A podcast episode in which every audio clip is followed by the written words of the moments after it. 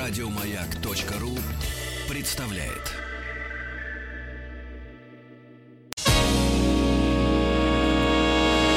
Физики и лирики. Шоу Маргариты Митрофановой и Александра Пушнова.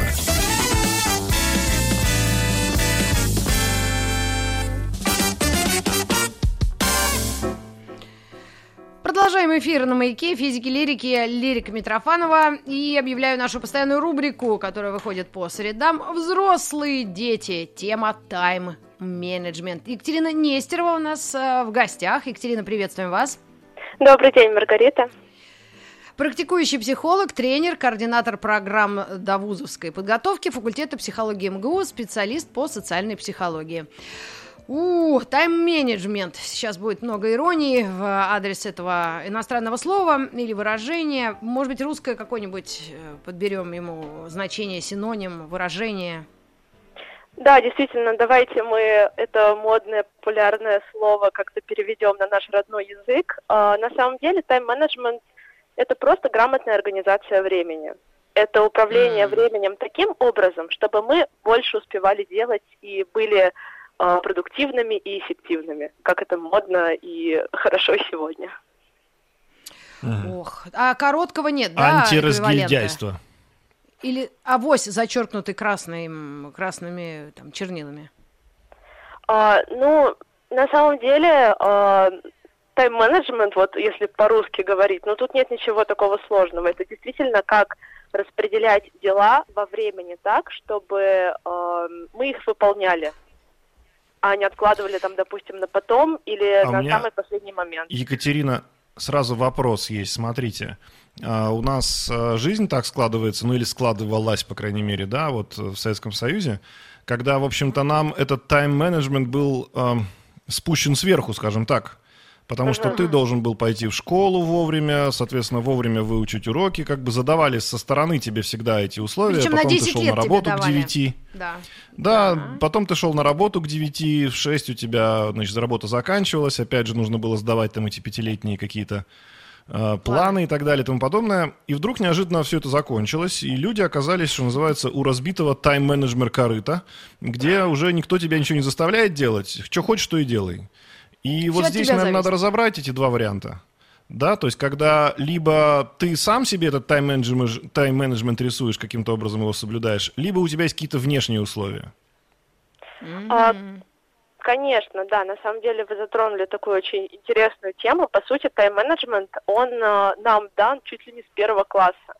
Дневник, который мы вели в школе, который сейчас, к сожалению, не ведут современные школьники, у них электронный а дневник, и они... Ведут?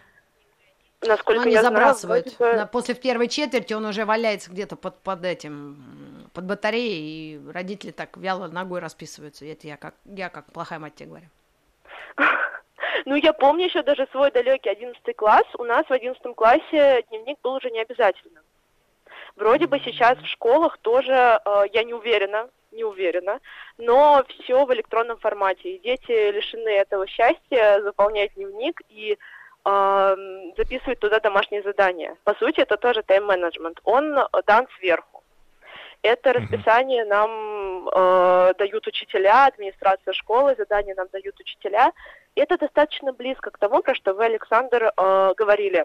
То, что в Советском Союзе тайм-менеджмент был сверху. И поэтому сейчас, допустим, вот у нас э, в основном старшее поколение к тайм-менеджменту относится так очень, ну, скептически. Что это вообще такое? Mm-hmm. Э, что-то американское к нам опять пришло, прицепилось, зачем нам это нужно? Ну, Но... подождите, у женщин Советского Союза был определенный тайм-менеджмент, и все равно нужно было встать утром, накормить мужа, ребенка в сад, потом, если ты работаешь э, на работу, после работы при... забежать в какой-нибудь гастроном, постоять в очереди, купить продукты э, и прибежать домой, покормить всех ужином, и вот это, ну разве это не тайм-менеджмент? Это все в головах всех было, всего населения. Ну, а мужчинам, мне кажется, было не проще, но по-другому. Они просто уходили к восьми, приходили к шести или к восьми. Ну, смотрите, не стоит путать тайм-менеджмент с расписанием на день. А. Вот это такая ключевая разница. Допустим, если вот женщина э, встает, там, бежит в магазин по делам, делает все эти дела, которые включены в ее расписание дня, но при этом mm-hmm. она в это расписание дня, там, допустим, когда она отвела ребенка в школу, у нее есть какое-то время для себя, и вот этот ресурс, который у нее есть, там, допустим, какие-нибудь э, несчастных три часа на себя любимую, она уже решает, да. как им распоряжаться. То есть тайм-менеджмент это про, э, про то, как мы распоряжаемся нашим временем, как мы распоряжаемся этим ресурсом. Потому что время это такой ресурс, который у нас, во-первых, ограниченный, у нас 24 часа угу. каждый день. Тут все стабильно, ничего не меняется. И э, это невозобновляемый ресурс. Мы не можем повернуть время угу. вспять и вернуться там, допустим, э, год назад что-то изменить. Это все достаточно это самое очевидно. Страшное, это самая страшная установка, которую вы когда, когда-либо звучала в эфире да, маяка. Да, ну то есть я правильно понимаю, что мы же с вами, с вами мы, по-моему, говорили про прокрастинацию, нет? Со мной, со мной. Соответственно, я так понимаю, что прокрастинация – это как раз тот случай, когда не срабатывает тайм-менеджмент. Ну, когда его Или нет, я бы даже так сказала. Когда нет тайм-менеджмента, когда мы не умеем распоряжаться своим ресурсом. Или когда тайм-менеджмент есть, но он неправильный. И вот опять же, что мы подразумеваем вот. под тайм-менеджментом? Тайм-менеджментом это какие-то принципы и техники. То есть это методики, которые позволяют нам этим ресурсом распоряжаться. И если мы неправильно это я... делаем, Взял ручку, бумажку, теперь записываю. Я Поехали. Тоже. Как Я правильно? Открывала, открыла свой блокнот. И вот эти техники готова, ну, ну хотя бы какие-то основные записать. Прекрасно. Давайте тогда с вами пройдемся по принципам и законам тайм-менеджмента. И первое, что, мне кажется, самое такое главное, самое э, важное, для чего нам нужно себя как-то перестроить, это привыкнуть к визуализации. Что такое визуализация? Да. Это когда мы из головы дела, которые мы храним у себя в голове, мы их выписываем на бумагу или записываем в заметки на смартфоне. Сегодня это, это вот пресловутый список покупок, над которым все смеются. У меня бумажки по всей квартире валяются. Кефир, туалелбум, туалбум, вот это все, нет? То, что ну, ты вот... в голове да, Похоже, смотрите, да? с одной стороны, да, но на самом деле вот даже список покупок нам говорят, что э, обязательно пишите список покупок, когда идете в магазин, чтобы не накупить лишнего. Ну, тут на самом деле можно такую аналогию провести, действительно. Э, нам не нужно загружать свою голову тем, что мы можем спокойно вынести вовне и пользоваться этим как инструментом. И некоторые специалисты по тайм-менеджменту, тренеры по тайм-менеджменту говорят, что если на бумаге не обозначена задача, значит ее не существует.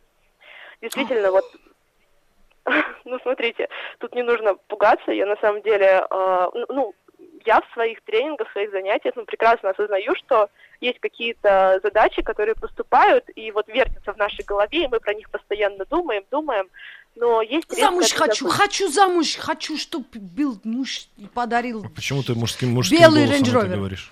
О, ну, замуж я хочу. Ну, я вспомнила подругу свою одну армянскую. Так, что? Ну, смотрите, Хорошо. да. Это же задача? Это как-то, э, ну, это скорее какая-то более глобальная цель. То есть мы не можем это... Это ну, мечта. Ну, от... Ну, смотрите, смотрите. То есть из тайм-менеджмента мы это вычеркиваем, правильно? Э, я замуж не выйду, и не будет у меня рейндж-ровера белого нового.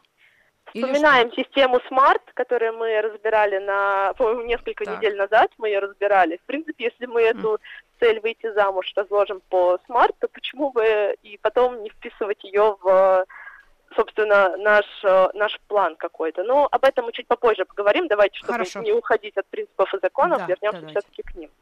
В общем, mm-hmm. выписываем все, что у нас есть в голове, э, в смысле, ну, не совсем все, а задачи, которые у нас есть в голове, выписываем на бумагу или на смартфон, чтобы все у нас было достаточно наглядно. А, второй этап – это планирование. На самом деле заранее составленный список заданий и э, действий увеличивает нашу продуктивность на 25% когда мы видим перед собой э, наши задачи на день, то нам mm-hmm. гораздо легче действовать по этому алгоритму. Это действительно так. А, вот Александр вспомнил эфир про прокрастинацию, и там я говорила, что один из факторов прокрастинации – это плохо определенная задача. Когда мы не понимаем, что нам нужно делать абсолютно, у нас нет этого алгоритма, нам сложно к этому как-то подступиться. Вот планирование как раз решает этот вопрос. И э, очень многие не используют планирование, потому что считают, что это занимает просто кучу времени, и у них нет, конечно же, этого времени. На самом деле, самая забавная фраза, которую я слышала э, от своих знакомых, что у них нет времени, чтобы осваивать тайм-менеджмент. Вот это очень парадоксально. Но на самом деле, вот э, план на день выписать, возьмите себе за такую традицию с утра, за утренним кофе, потратьте 10 минут на то, чтобы э, распланировать свой день, что вы будете делать.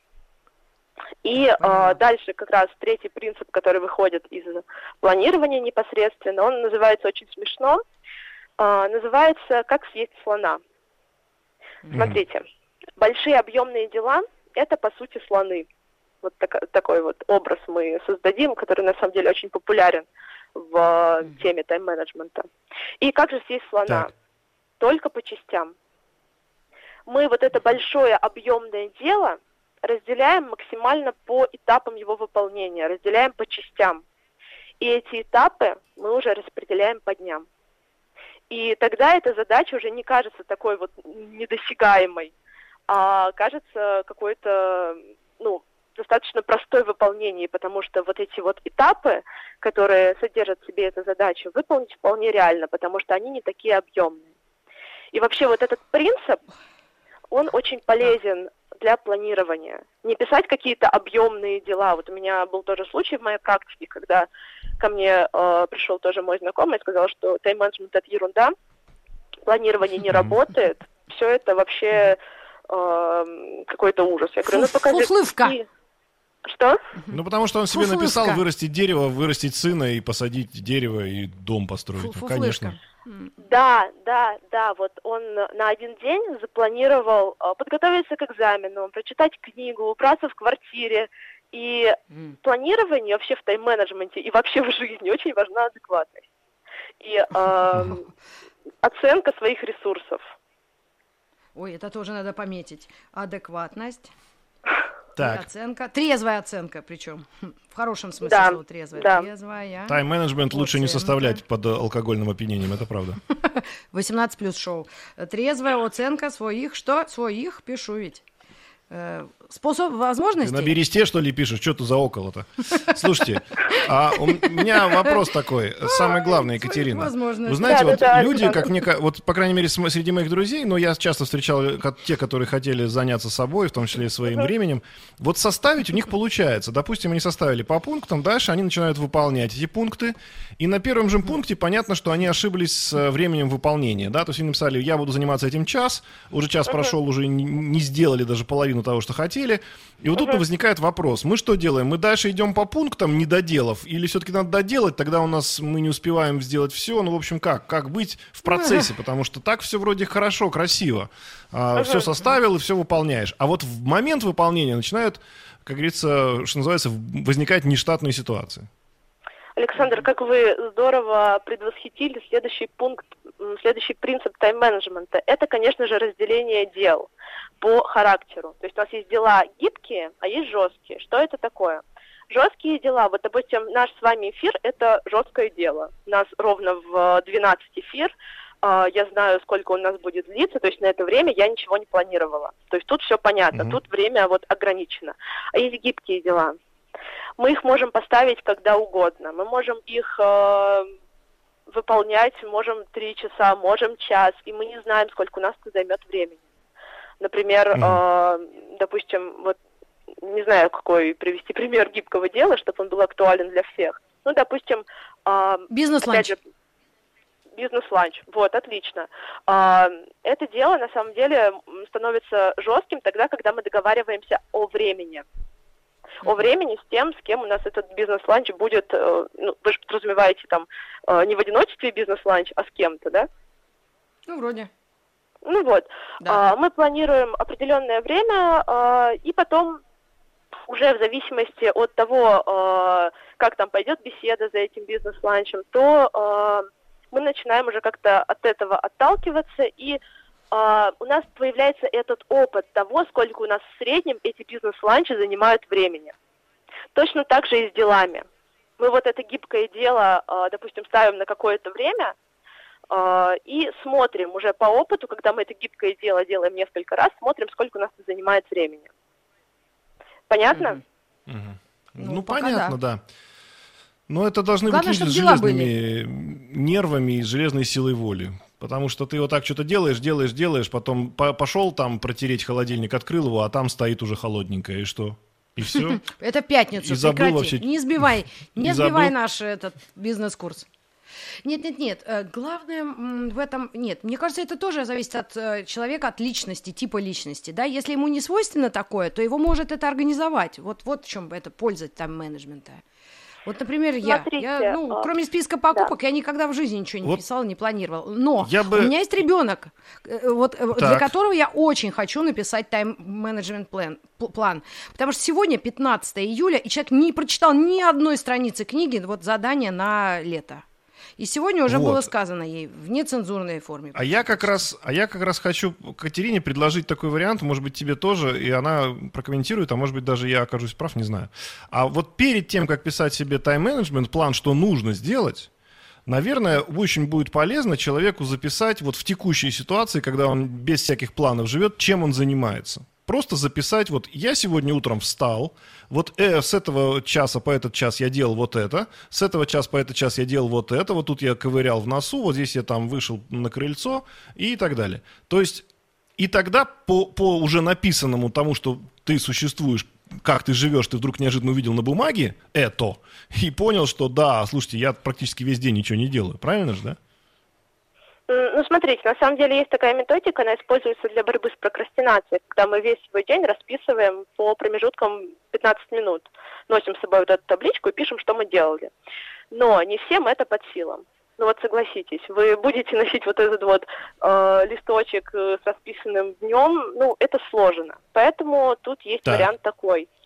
А, значит, мы планируем наш день, то есть выписываем жесткие задачи, как наше расписание на день, гибкие задачи, то, что мы можем сделать когда угодно.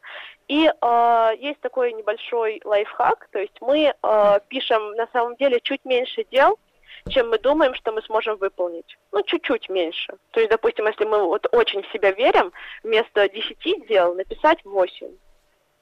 И мы планируем вот так вот три дня. То есть те дела, которые мы не записали, вот эти два оставшихся дела, мы переносим на следующий день. И если мы все успели сделать на сегодня, у нас еще остались силы, мы бодрячком, мы делаем э, эти же дела, но уже за завтра. То есть мы делаем уже что-то для завтрашнего дня. Это М. очень мотивирует, и это э, позволяет не бросать тайм-менеджмент. Что вообще заставляет бросать этот тайм-менеджмент, это фрустрация. То есть что такое, когда не получается, когда э, мы не смогли это выполнить.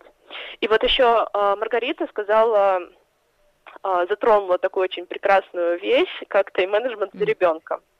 О, То есть это тоже это вообще. получается... Да, Особенно, это когда каникулы. извне. Мгм, тайм-менеджмент извне. С ремнем. Можно? Ну, виртуально, с конечно. ремнем, прекрасно. По-моему, прекрасно. Виртуально, потому что, ну, сейчас не бьют детей. Да, тайм-менеджмент, пишу опять. С with the belt. С ремнем. With the belt. Так. А, на самом деле, вот такой тайм-менеджмент э, с виртуальным Да, ремнем, он не очень работает. Вот я вспоминаю себя, Тогда моя мама- электрошокер. а, это какая-то уже радикальная мера. А, Моя мама постоянно пыталась мне расписать план на день. Так. Вот. Так. Это не работало. Это абсолютно Почему? не работало. Ну, мне казалось, ну, зачем я буду выполнять какой-то план на день, у меня вообще какие-то, э, не знаю, вот просто мне этот план на день был как-то неприятен, потому что он извне. Вот именно поэтому, э, почему это, этого не было в Советском Союзе, почему так люди не относились, потому что это был какой-то общий, общий план, э, была эта идентичность с другими людьми, которые делают то же самое, и все было прекрасно, это было как-то принято. Но вот когда кто-то навязывает план извне, то, конечно, возникают вопросы, почему, почему я должен это делать. Вот именно поэтому я на своих тренингах, а, когда поняла, что вот эти вот планы извне, они не очень-то воспринимаются, я даю какую-то базу, то есть инструменты, которые помогут а, людям сочинить вот такую систему для себя, придумать, то есть такой момент творческий, придумать такую Вот систему. об этих инструментах как раз мы поговорим после новостей новостей спорта. Друзья, оставайтесь с нами, берите ручки, бумажки, будем записывать, как детям, э, как детей заставить э, свой собственный тайм-менеджмент. Физики и лирики. Продолжаем. Тайм-менеджмент. Екатерина э, у нас в гостях. Э, Катя. Э, о тайм-менеджменте Да-да-да. для кого-то. Для детей. Для детей. Да. Да, и как детей заставить, я так понимаю, самих их, э, самим им записать себе этот, э, в общем-то, это, это расписание, правильно? Да, смотрите, ну, заставлять детей это не всегда хорошая стратегия, особенно в том, что мы хотим, чтобы они использовали дальше. То есть, допустим, методики тайм-менеджмента. Это можно включить в игру, можно включить это в какой-то творческий процесс, то есть как сделать так, чтобы э, мы с тобой успевали больше сегодня делать. При этом, кстати, очень полезная стратегия – это показывать на собственном примере. То есть вместе с ребенком э, создавать такую систему, творчески придумывать такую систему, которая поможет э, больше успевать. Можно сделать, допустим, повесить на какую-нибудь там стену график и э, соревноваться с ребенком, кто успел больше дел сделать на день. Пространства для творчества тут очень много, но самое главное не навязывать ребенку это извне как что-то правильное, что-то необходимое, и э, не нужно создавать за ребенка тот самый э, режим дня и расписание дня. Нужно, чтобы ребенок, ну, опять же, какой возраст мы имеем в виду, ну, допустим, когда ребенок идет в первый класс, можно уже вводить такие методики для него, то есть, допустим, как сделать домашнее задание э, так, чтобы, допустим, мы могли, пош- мы смогли потом пойти погулять. Вот, и показывать Мгм. ребенку, какие есть плюсы от того, чтобы планировать свой день, от того, чтобы осознанно подходить к делам, потому что тайм-менеджмент, э, он вообще бедный сталкивается с таким негативом у нас в стране. Э, но на самом деле он про э, осознанное отношение к делам, осознанное отношение к тому, чем мы наполняем вот этот вот ресурс ограниченный, невозобновляемый, как мы, э, на что мы тратим наше время или во что мы вкладываем наше время. То есть разница тут, конечно, э, колоссальная. Когда мы тратим время, это э, история, наверное, про прокрастинацию, про которую мы уже с вами говорили. Когда мы вкладываем во что-то время, это уже про продуктивность. Понятно. О, То есть получается, что все равно пряником является то свободное время, которое он хочет потратить на свои дела, э, я имею в виду ребенок. Ну, это может являться пряником, что мне кажется важным. Не нужно, чтобы этот пряник был какой-то материальный. То есть, что ребенок выполнит какое-то количество дел, за это мы ему какую-то вкусняшку купим. Э, Мгм. Тут должен быть э, пряник осознаваемый и ценный для ребенка. И этот пряник не нужно давать, его нужно объяснять, что вот если ты сделаешь эти дела, то ты сможешь пойти и заняться тем, что, что ты хочешь, или что, допустим, тебе больше нравится. И объяснять, что есть какие-то дела обязательные, их э, нужно выполнять и говорить эту цель. То есть нужно обязательно объяснять ребенку, зачем он это делает, зачем ему это нужно. Э, и это крайне важно. А можно Но какой-нибудь, вот например, пони- у нас- э, вот пример, как сделать, не, например, вот э, человеку, вот нам нужно почитать за вот полтора месяца, ну, какие, какую-то литературу. Вот как при- при- применительно к 13-летнему человеку можно э, написать тайм-менеджмент план? М?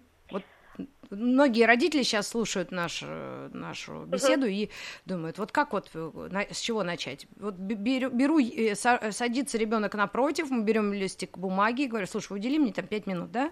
Давай напишем план, вот как ты его будешь делать. И, и, и, и с чего мы начинаем? Вот как раз записываем то, что мы должны сделать, и в какой день. А, ну, вообще сначала хорошо выяснить отношение ребенка к этому делу. Если Отрицательное. ребенок- Я про это Читать не хочет вообще никак. Там, э, и- там знаете кто? Там Замятин, Мгм. Чехов, а, Тургенев и «Живые мощи». Я прям все помню, я уже все это прочитала. Там лютый список. Вот я просто уже, ну, не знаю, что с этим делать. Не хочет она читать это. Ну вот вы И- сейчас так и- сказали, я тоже все это вспомнила. Действительно, а, у меня, допустим, в школе был прекрасный учитель литературы, который а, разбирал вот эти вот примеры из а, у ну, то, что было у литературных героев, он все это а, разбирал применительно к современности и как-то все это обсуждал. Вместе с нами. Ну, это дополнительное чтение. Это они будут разбирать в седьмом классе. Учительница хорошая, я, у меня нет угу. вопросов. Но человек не хочет. Как вот заставить? Тайм, благодаря тайм-менеджменту придется все равно же прочесть. Но вот как-то, может, по науке? Ну, смотрите, вопрос такой достаточно э, широкий все-таки. Можно, допустим, посмотреть, сколько у вас книг в этом списке литературы, прикинуть, mm-hmm. сколько э, дней уйдет на каждую книгу, и попытаться так. так распределить и показать, вот, допустим, вот э, к середине августа, допустим, mm-hmm. ты закончишь да. этот список, это дело от тебя отстанет, и э, ты сможешь заниматься своими делами. Но это такой э, метод от противного. Делать mm-hmm. дела, чтобы они отстали. Нужно искать mm-hmm. какую-то мотивацию, это, конечно, отдельная тема, как найти такую мотивацию учебную, и особенно в чтении этого летнего списка литературы, что мне всегда казалось очень таким странным давать огромный список на лето. А, и там про феодализм в основном. Вот, вот я не знаю, я говорю, Поль, ты прочти хотя бы, я тебе объясню, про что это. И, ну, вот как-то так мечусь с этим, борюсь, но пока никак. Сообщу дополнительно в конце августа, наверное. Но здесь важный же момент. Смотрите, мы сейчас, когда говорим о планировании чего-то, мы uh-huh, это что-то uh-huh. сразу как-то потребляем с какой-то отрицательной коннотацией. Вот это надо сделать, а это делать да. не хочется, это отвратительно, ужасно. А неужели нельзя попробовать сделать так, что вот а, просто поменять к этому отношение? Ну, не знаю, там из, из тех книг, которые дали к, на, на чтение... Тарас Бульба?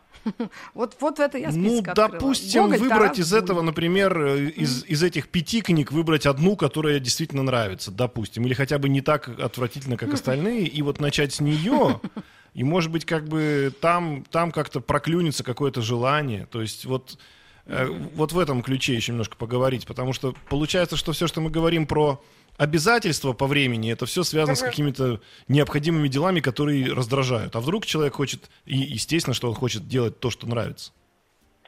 Ну, конечно, поэтому тайм-менеджмент, э, в основном мы про него говорим тогда, когда нам нужно сделать что-то неприятное. Это неприятное накопилось уже до таких размеров, такие там масштабы, что уже мы ищем что-то, что нам поможет с этим разобраться что-то, что поможет нам как-то спланировать, чтобы наконец-то эти противные мерзкие дела сделать.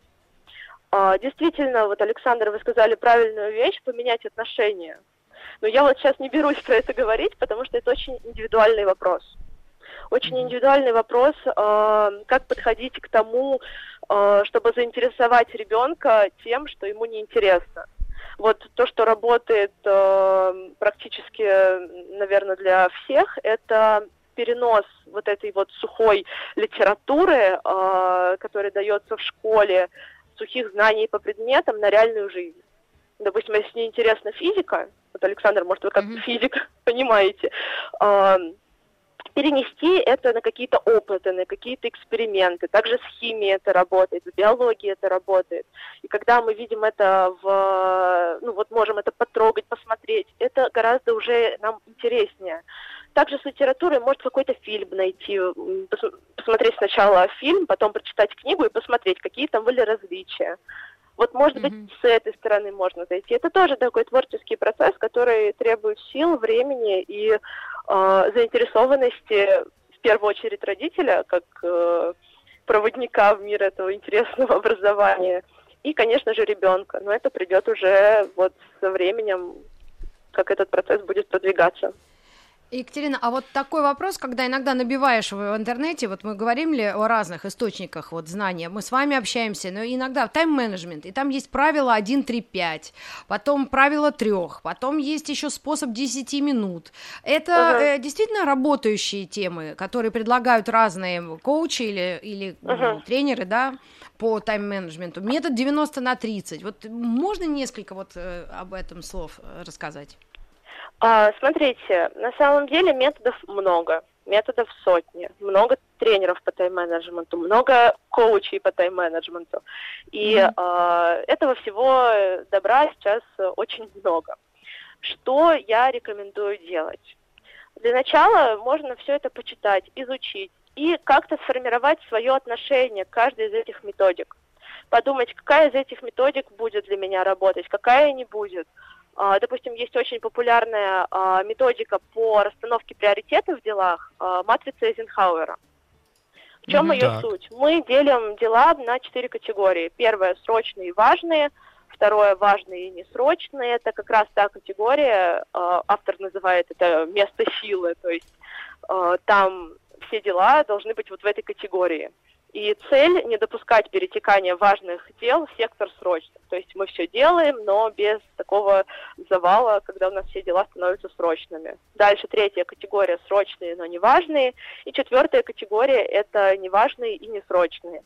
Я знаю людей, которые пользуются вот этой матрицей, у них все прекрасно получается, они в восторге, у них все супер. Для меня лично эта матрица не подходит. То есть мне сложно выявлять какую-то важность, потому что, допустим, я э, важными воспринимаю дела, которые относятся к моей работе, которые относятся э, к, допустим, там, к образованию какому-то. Но я упускаю тут свои увлечения какие-то, что тоже мне приносит удовольствие.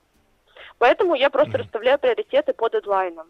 И вот на этом примере, мне кажется, я сейчас вот объяснила, э, какие элементы в той или иной методике для вас приемлемы, какие неприемлемы. То есть тут все очень-очень индивидуально. Прежде чем бежать на тренинги и к коучу, нужно как раз все это почитать, изучить, подумать и обратиться, наверное, к собственным ресурсам, понять, что мы хотим, какая у нас цель от этого тайм-менеджмента. И опять же, тут очень важно э, не делать тайм-менеджмент э, основной целью всего. Нужно понимать, что тайм-менеджмент это в первую очередь инструмент. Это инструмент, который поможет вам навести порядок в делах, а не сама цель. А, вот оно. А вот чтобы И не лечить любую- анализы, как говорят Ага, врачи, да-да-да. как, как можно понять, что тебе нужно заниматься тайм-менеджментом? И, может быть, у тебя и так в жизни все хорошо, а ты еще будешь на это время тратить. Какие есть, э, что называется, симптомы того, что не все в порядке со временем? А, ну, смотрите, в первую очередь это многозадачность. Когда у нас много дел, и мы чувствуем, что мы не знаем, как их распределить во времени. Когда мы не знаем, как Так. нам все это успеть, когда у нас завал. Вот тогда стоит обратиться к тайм-менеджменту. Можно обратиться, когда просто интересно, но если мы чувствуем, что у нас все Попробовать. хорошо, Сейчас Да. вернемся через одну секунду. Физики и лирики.